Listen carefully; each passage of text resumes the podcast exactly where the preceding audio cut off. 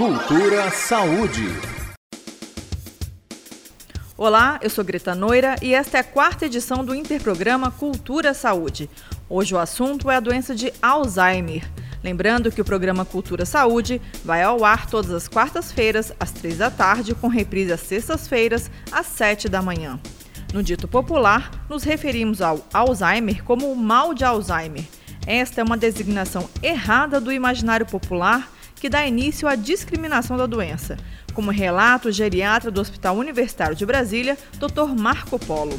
Não deveria, ou pelo menos não seria aconselhável utilizar o termo mal de Alzheimer, porque isso é uma derivação imprópria, um neologismo que foi por conta da influência da língua francesa, de malatier, que nós apropriamos como mal. Então já não basta o sofrimento da pessoa, ainda tem que chamar de mal. Então, portanto, deve ser utilizado o termo doença de Alzheimer.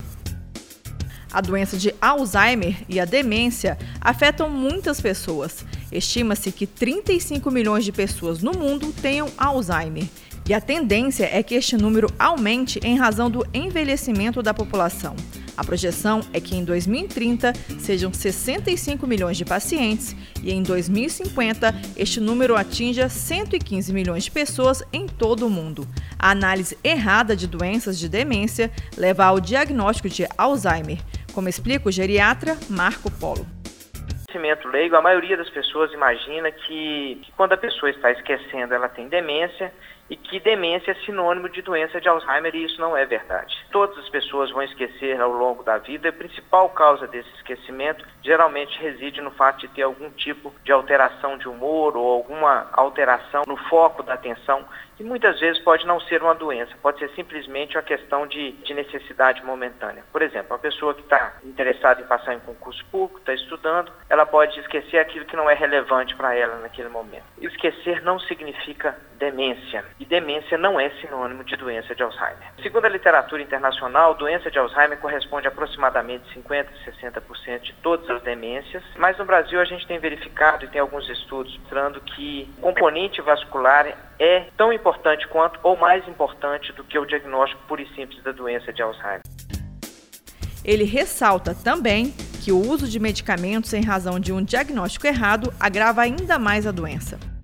E muitas vezes as pessoas que têm demência vascular, ao invés de ter uma demência provocada por doença de Alzheimer, esses pacientes ou os familiares ficam muito mais preocupados com um medicamento específico. Nós sabemos que não faz diferença gritante ou não faz diferença quase nenhuma na vida desse paciente, porque ela não vai impedir a progressão da demência e deixa de cuidar de fatores cardiovasculares que vão fazer com que a demência vascular venha progredir. E até mesmo a própria doença de Alzheimer progride quando não se trata outras enfermidades concomitantes.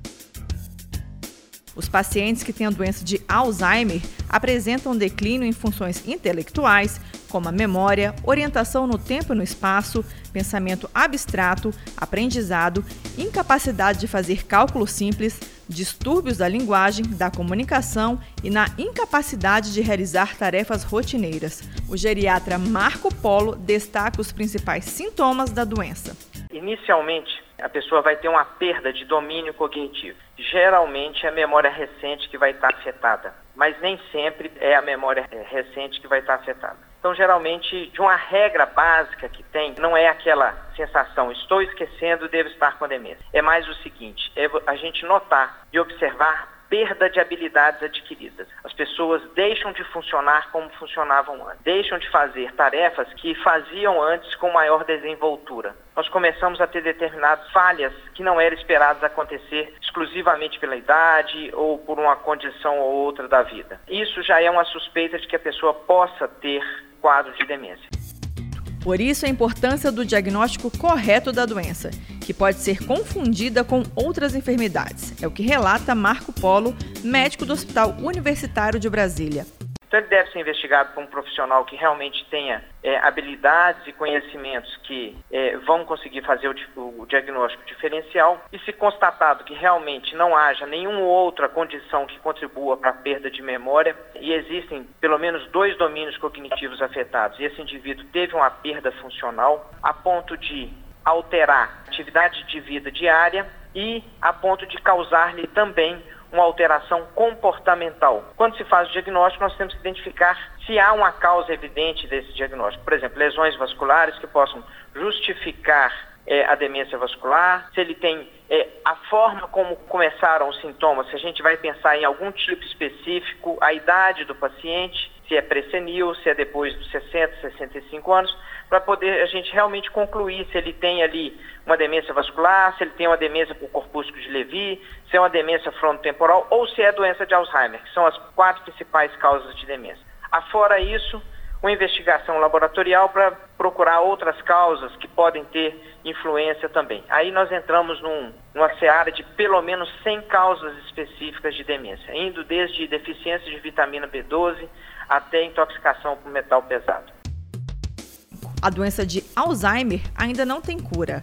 O tratamento atual é feito à base de medicamentos inibidores. O objetivo é minimizar os sintomas. O geriatra Marco Polo explica como é o funcionamento da medicação. Nós chamamos de inibidores da acetilcolinesterase. Nós temos três medicamentos: a galantamina, a rivastigmina e a donepezila. Cada um tem seu quadro de efeitos colaterais, tem a sua ação, mas todos eles estão muito ligados a inibir a acetilcolina e fazer com que aumente a disponibilidade desse neurotransmissor acetilcolina na fenda sináptica.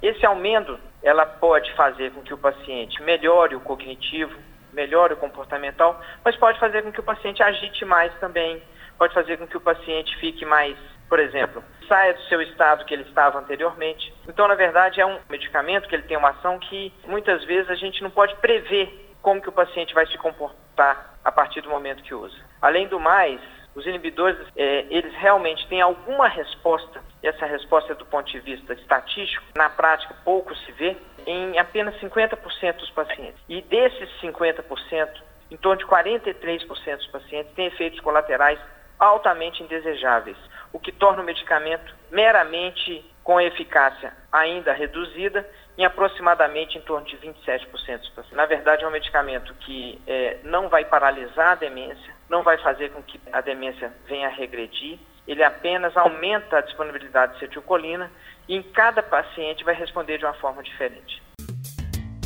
A alternativa para o tratamento do Alzheimer é promover a melhora da qualidade de vida do paciente, uma abordagem que envolve corpo médico, família e muito afeto.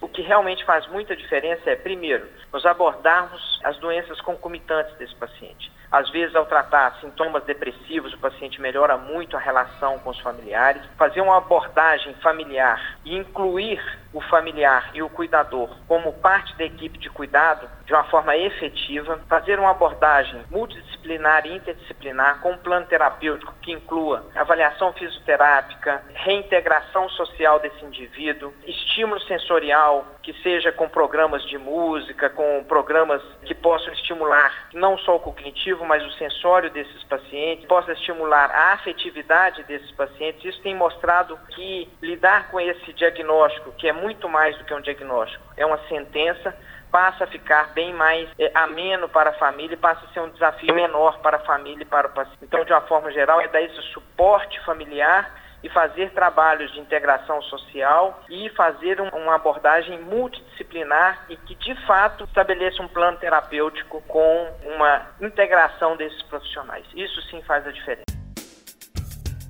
O geriatra Marco Polo enfatiza também que o cuidado com a saúde é fundamental para a prevenção de doenças neurodegenerativas.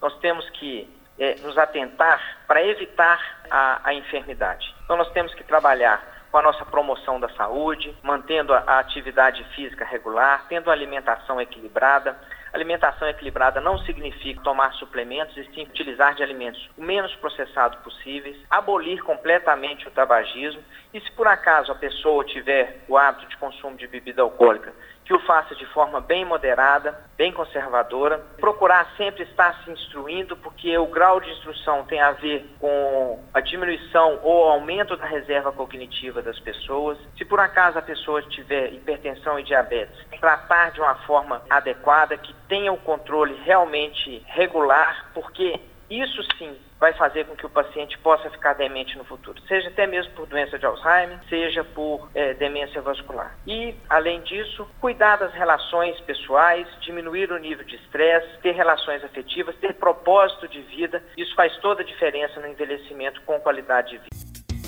Esta foi a quarta edição do Interprograma Cultura Saúde e nós falamos sobre a doença de Alzheimer.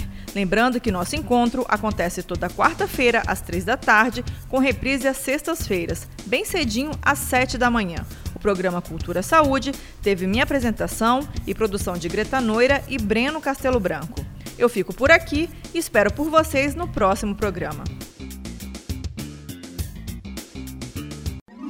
Cultura Saúde.